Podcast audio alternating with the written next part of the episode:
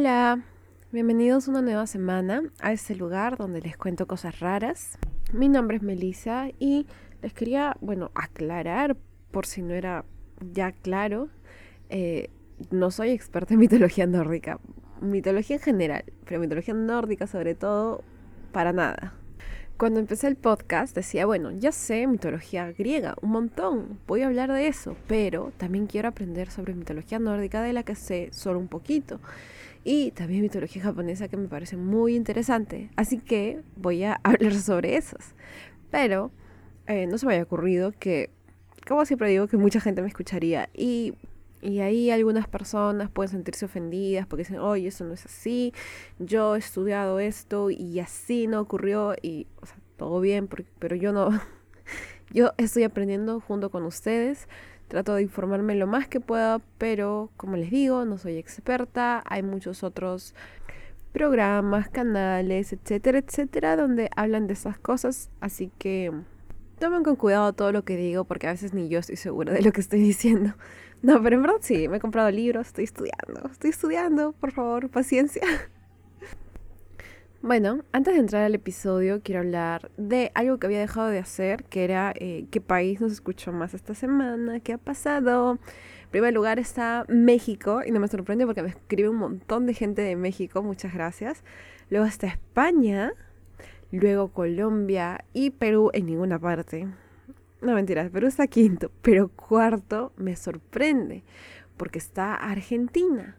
Antes no tenía muchos oyentes de allí, pero les cuento. Buji, ¿de qué mierda es esto? De la radio Vorterix, recomendó el podcast. Y me pareció totalmente irreal. Ese día estuve muy confundida, pero ahora veo las estadísticas los resultados de esa recomendación. Y de verdad, muchas gracias a todos de todos los países que han escuchado esta semana. En el episodio de hoy no vamos a continuar con la historia del episodio anterior porque honestamente estaba muy aburrido. Igual lo contaré, solo que no quería ponerles un episodio aburrido, además de que eran como 15 minutos nada más. Así que tal vez este fin de semana saqué ese, porque sí lo grabé y todo, pero dije, no, está muy aburrido, no puede ser todo lo que voy a subir hoy día. El episodio de hoy será sobre Dun Dun Dun, el más malo de los dioses, o el más chistoso, depende de cada uno, Loki el tramposo, el malhechor de Dios, es el primer padre de las mentiras. Hay muchas formas de conocerlo y básicamente se le describe como el dios del mal, aunque en verdad no fue catalogado como una deidad tal cual porque no, no tuvo un culto, como por ejemplo lo tuvo Odín. Casi siempre es visto como una deidad menor, o sea, históricamente hablando, ¿no? Así que vamos a ver qué ondas con este amigo, por qué hacía tantos problemas, qué le pasaba. Antes de entrar al episodio, quería decirles que me he enterado por ahí que alguien cumple años el 18 de diciembre. Alguien tal vez que se llama Emiliano Tolosa, de 9 años. ¡Wow! ¡Qué lindo! ¡Feliz cumpleaños! Que la pases muy bonito. Hubiese hecho el próximo, la próxima semana, pero no estaba segura dije mejor lo hago ahorita y que sepa desde ahorita que le mando muchos saludos y que me encanta que sea seguidor del podcast. Espero que disfrute mucho las historias que cuento y muchísimas gracias a Emiliano y a su papá por escuchar.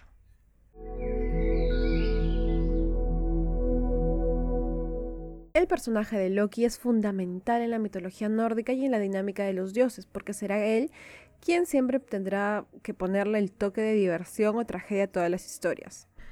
Hace una semana subí una pintura a Instagram sobre él y puse, lo describí exactamente de esa forma, ¿no? ¿Te hace reír o te hace llorar? No hay un intermedio. Ahora, sobre su origen es medio extraño porque, para empezar, se dice que es medio hermano de Odín, es decir, que comparten la misma madre, pero que el padre de Loki era un gigante, a diferencia que de Odín, que era pues Boro, era un dios, una decir. Ahora esto haría a Loki un gigante, ¿verdad? Porque la madre de Odín era una Jotun también. Entonces, ¿por qué Loki es descrito siempre como mitad a decir, mitad gigante? Se supone que si la madre es gigante y el padre también, entonces tendría que ser un gigante nada más, pues no. No lo sé. Pero en fin, se le atribuye parte de toda esta estas características malvadas, sus ganas de querer arruinar todo, a este lado gigante, es decir, todo, porque, no sé, es gigante, es gigante, ¿qué pasa? Sus padres entonces serían los gigantes Farbauti y Laufey. y además tendría dos hermanos, Bileis y Helblindi, de los que no se sabe mucho en verdad. Es descrito siempre como el origen de todo fraude. Quedó claro de tanto que lo he mencionado, creo. Pero aparte de esto, se le describe como apuesto y bello, pero que interiormente es la esencia del despecho y absolutamente inconstante. Todo esto citando a Carlos Cid. Ahora, se dice que posee talentos y destrezas grandes que va a aventajar a todos, además de tener ahí sus estrategias bien guardadas para poner en constante apuro a los dioses. Ahora, no sé si sea sorpresa esto, pero Loki no va a formar solamente parte de lo que todo el mundo habla siempre, el Ragnarok, sino que también de un evento muy trágico en la mitología nórdica que marcará en adelante muchas de las profecías y camino de los dioses. Veremos esa historia trágica, creo que en dos episodios después de este. Pero el punto es que cumple un rol muy importante en todas las historias. Sin él no habría diversión, es decir, tragedia. Loki es astuto, no es malvado encarando a la gente, como que te dice estás feo, no, sino que engaña a todos. Se hace su amigo para luego aprovecharse de lo que él necesita y consigue casi todo lo que quiere en base a engaños. El tema de su mestizaje va a ser algo muy resaltado y se va a relacionar esto a su compleja personalidad malvada y su aspecto físico tan hermoso. Él va a tener hijos con muchas mujeres diferentes, pero hay tres en particular que serán mencionados en muchas ocasiones en las historias y son los hijos que tuvo con la giganta, discúlpeme por lo que va a pasar a continuación, Angrboda. Algo así. Primero está el lobo Fenrir, que es un lobo gigante monstruoso, que sería el origen de todos los lobos. Segundo, la serpiente Jormungander, que sería una serpiente tan grande que al final de los días llegaría a rodear toda la tierra. Y finalmente, Hel, la que será más adelante la reina del inframundo. Estos tres hijos son criados en Jotunheim, pues los Aesir siempre temieron de su existencia. Verán, no sé si se han dado cuenta, pero bueno, hay muchas profecías aquí y todas estas profecías las tienen muy presentes todos. Como que todos saben lo que va a pasar y todos siempre tienen miedo de esto. Uno en particular mencionan a estos personajes. Sí, esa profecía que siempre menciono, la del Ragnarok, la de la palabra con R, las profecías decían que ellos serían motivo de desastre y por eso los dioses deciden actuar mientras podían. Ellos envían a la serpiente Jormungander al mar la tiran al mar y se olvidan de ella. Pero la serpiente creció tanto, tanto, tanto, que como lo mencioné, su cuerpo terminó por rodear al mundo entero y su cola se encontró con su mandíbula y pudo morderla. No sé dónde leí esto, pero se relaciona toda esta imagen con el uroboros, porque finalmente esta imagen de la serpiente mordiéndose la cola es un uroboros.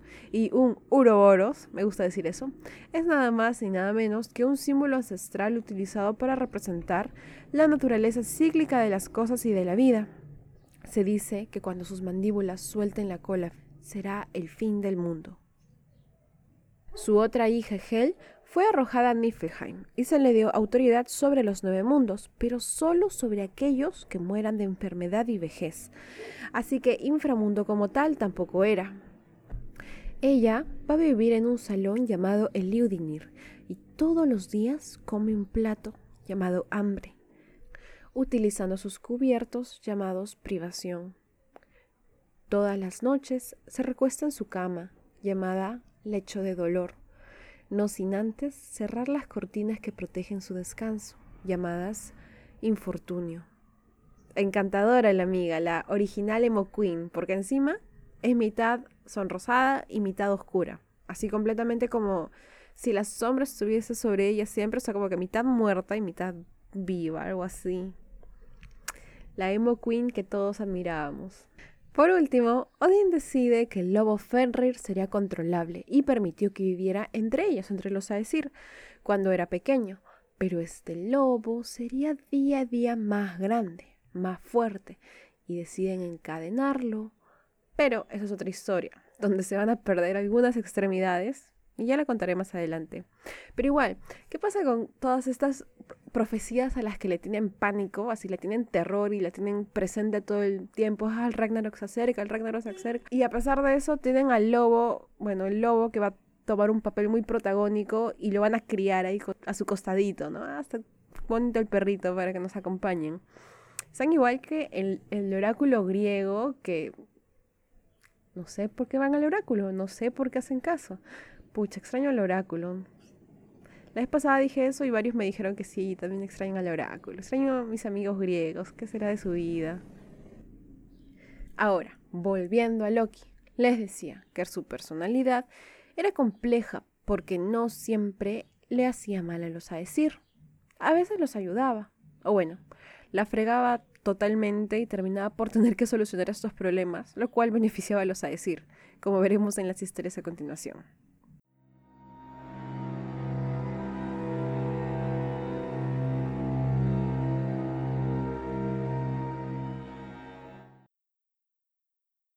En esta primera historia creo que queda claro cómo Loki se manda con todo a cosas que no son muy seguras y termina por meterse en problemas, pero frente a la intimidación o amenaza tiene que arreglarlo, pues no va a arriesgar nunca su propio pellejo por una bromita. Resulta que un día, hace mucho tiempo, cuando recién habían construido Midgar y el Valhalla, llegó un constructor que les prometió que podía levantar una muralla tan alta y tan poderosa que ningún gigante la podría pasar. Los Aesir pensaron, wow, justo lo que necesitamos porque estamos hartos de invasiones de gigantes. Este constructor les dice que puede completar toda esa muralla en tres años, pero él solo podría construir algo tan difícil en tan poco tiempo si el pago realmente valiera la pena. Él pide entonces no monedas de oro, no tesoros, ni siquiera el hidromiel del que acabamos de hablar en, el episodio anterior. No, él pide como pago, volviendo a utilizar a las personas, específicamente a las mujeres, como mercancía. Él pide a Freya como esposa. Y también, de paso, dice, quiero el sol y la luna. Los Aesir entonces se reúnen y piensan las condiciones que le había puesto esta persona y empiezan a ver qué cosas podían hacer, porque de todas formas necesitaban una muralla, pero el pago era muy elevado. Freya ni loca se iba a ir con él, no iba a aceptar. Entonces, ¿qué cosa podían hacer? Antes de rechazar la oferta, a alguien se le ocurre una idea excelente. Nada más ni nada menos que a Loki. Se le ocurre decirle que sí, tendrá todo lo que pide, siempre y cuando termine el trabajo en un solo año y no en tres, como había dicho. Además, le dice que ningún hombre debe de ayudarlo a construir. Si él cumple esas condiciones, entonces Freya sería su esposa y le darían el sol y la luna que no saben para qué quieren, pero se la darían. Pero si llegaba el primer día de verano y la muralla no estaba terminada, entonces tendría que irse con las manos vacías. El constructor lo piensa y estaría tan enamorado de Freya que acepta, pero les pide si le permitirían tener a un solo ayudante, y ese sería su caballo, que tenía por nombre Svadilferi. Los Aesir piensan y reflexionan y dicen, bueno, sí, Loki, Loki ha aconsejado y está bien, puedes usar tu caballo. Así empezó el constructor con su trabajo. Durante el día trabajaba sin detenerse y por la noche llevaba las rocas hacia el lugar junto con su caballo. Las rocas eran tan pesadas que no habría forma de que él pudiese avanzar solo. El constructor, que era un gigante, sí era fuerte, pero su caballo era más fuerte. Cargaba como que tres veces lo que él podía cargar. Así pasó el tiempo y durante el invierno se pudo ver cómo los muros y los portales de la fortaleza empezaron a levantarse a una velocidad alarmante y asombrosa. Los Aesir cada día más miraban asustados cómo faltaba poquísimo para que terminara la muralla en el tiempo que le habían establecido.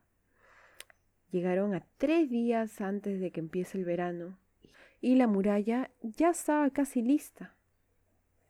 Los Aesir sabían qué pasaría si el gigante terminaba de construir antes del tiempo pactado. Freya, ni loca, como dije, se iba a ir a ser esposa de un gigante. Y todo este trato se hizo a espaldas de ella. Entonces, ¿qué van a hacer? ¿Qué van a hacer con Freya? Y peor aún, ¿qué van a hacer sin el sol y la luna? Ya sabemos que son muy importantes para que exista vida. Entonces, perder al sol y la luna significa perder la vida como la conocían en Midgard. Entonces los Aesir entraron en pánico y dijeron, ¿a quién culpamos? ¿A quién se le ocurrió aceptar este trato? Loki. Agarraron a Loki y lo amenazaron de muerte. Le dijeron de que si no resolvía el problema que él mismo había creado, entonces no viviría más. Loki jura solucionar el problema, pues no quería morir. Él dice, sudando, no importa lo que tenga que hacer, pero yo voy a arreglar esto. Pasa el día y al llegar la tarde aparece casualmente, extrañamente, una yegua por ahí, que llegaba galopando toda hermosa, era una yegua aparentemente, uff, ya no ya, porque Svadifari se vuelve loco, se vuelve loco completamente detrás de la yegua, se libera del arnés que tenía para cargar piedras y va corriendo detrás de ella, y la sigue hacia el bosque a donde se había escapado. El constructor trata de ir tras ellos y trata de atrapar a su caballo, pero obviamente no podía correr tan rápido como él. Así se la pasó persiguiéndolos toda la noche y por lo tanto la obra iba retrasada. Cuando llegó el día, la piedra no estaba en el lugar donde tenía que estar para que él pudiese continuar con, la construcción, así que se dio cuenta que el tiempo no le iba a alcanzar y entró en una cólera tan intensa que los Aesir se dieron cuenta de que era un gigante de montaña. Ahora no entiendo por qué al comienzo de la historia sí mencionan que es un gigante. Así que bueno, no lo sé. Vieron que era un gigante de montaña y como los gigantes de montaña son sus enemigos, así todos los gigantes son sus enemigos, entonces ellos decidieron que el trato no tenía validez, lo declaran nulo y por lo tanto estaban totalmente desvinculados de cualquier juramento que hubiesen hecho con el constructor. De todas formas, él no había cumplido el plazo establecido y por lo tanto ya no tenía que ir ni Freya, ni tampoco entregarle el sol ni la luna. De paso, llegaba Thor, que para este momento había, no sé, se había ido de expedición a matar troles o algo así, y justo regresa. Llevaba consigo su famoso martillo gigante Mjolnir, y al llegar se encuentra con esta escena. Thor es conocido como que el mata gigantes, entonces hizo lo mejor que sabía hacer y por el que se le dio ese nombre, y mató a ese gigante, le hizo pedazos el cráneo con su martillo famoso. Ahora, los dioses se libraron de pagar un precio muy alto para la muralla que querían construir, pero no a todos les salió esto gratis. Y es que, ¿recuerdan esa yegua que había aparecido y que había distraído al caballo Svaldilfari y que se fue corriendo a través de los bosques? Esa yegua resultaba nada más ni nada menos que era Loki. Lo último que supimos de ellos es que desaparecieron en el bosque. Ahora resulta que Loki sí tuvo que pagar un precio muy caro, pues el caballo estaba tan desquiciado por la yegua que la pobre yegua no pudo evitar que éste la montara. Y como resultado, Loki, como yegua, queda embarazado, dando luz más adelante a un potro. Ahora no sería un potro normal, ordinario, sino que sería el mejor caballo de todos los dioses, los humanos, etc. Era un caballo de color gris y que, sorpresa, tenía ocho patas. No sé si se acuerdan, es una conocido. Este caballo se llamaría Slipnir y será en adelante el caballo de Odín.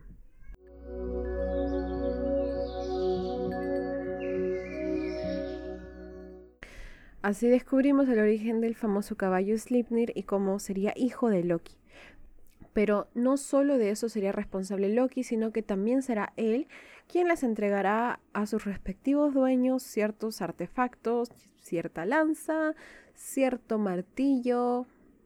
Son historias largas, pero básicamente es él quien le consigue la lanza a Odín, él es quien le consigue el martillo a Thor y también quien le consigue el barco, un barco bien representativo a Frey.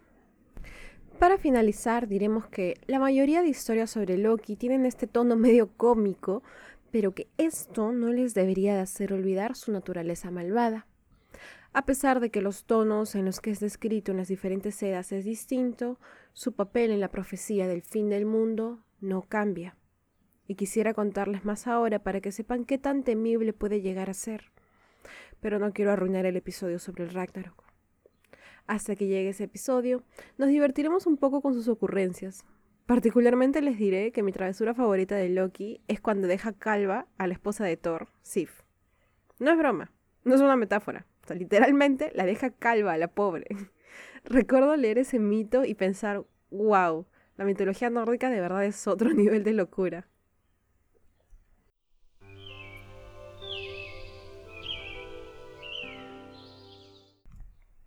Como siempre, muchas gracias por escuchar, muchas gracias por escribirme, por comentar. Escríbanme siempre, a mí me hace muy, muy feliz, de verdad.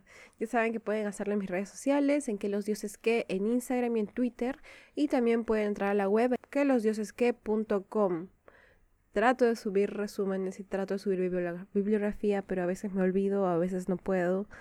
Pero avísenme si realmente entran y me esforzaré en subir las, las cosas que digo que subiré. Nos vemos la próxima semana. Oh, no, en verdad voy a subir episodio creo que este sábado porque sí grabé la segunda parte de lo de la historia del hidromiel. Así que para completarlo lo subiré creo que este fin de semana. Así que nos vemos. Nos vemos cuando nos veamos. Chao.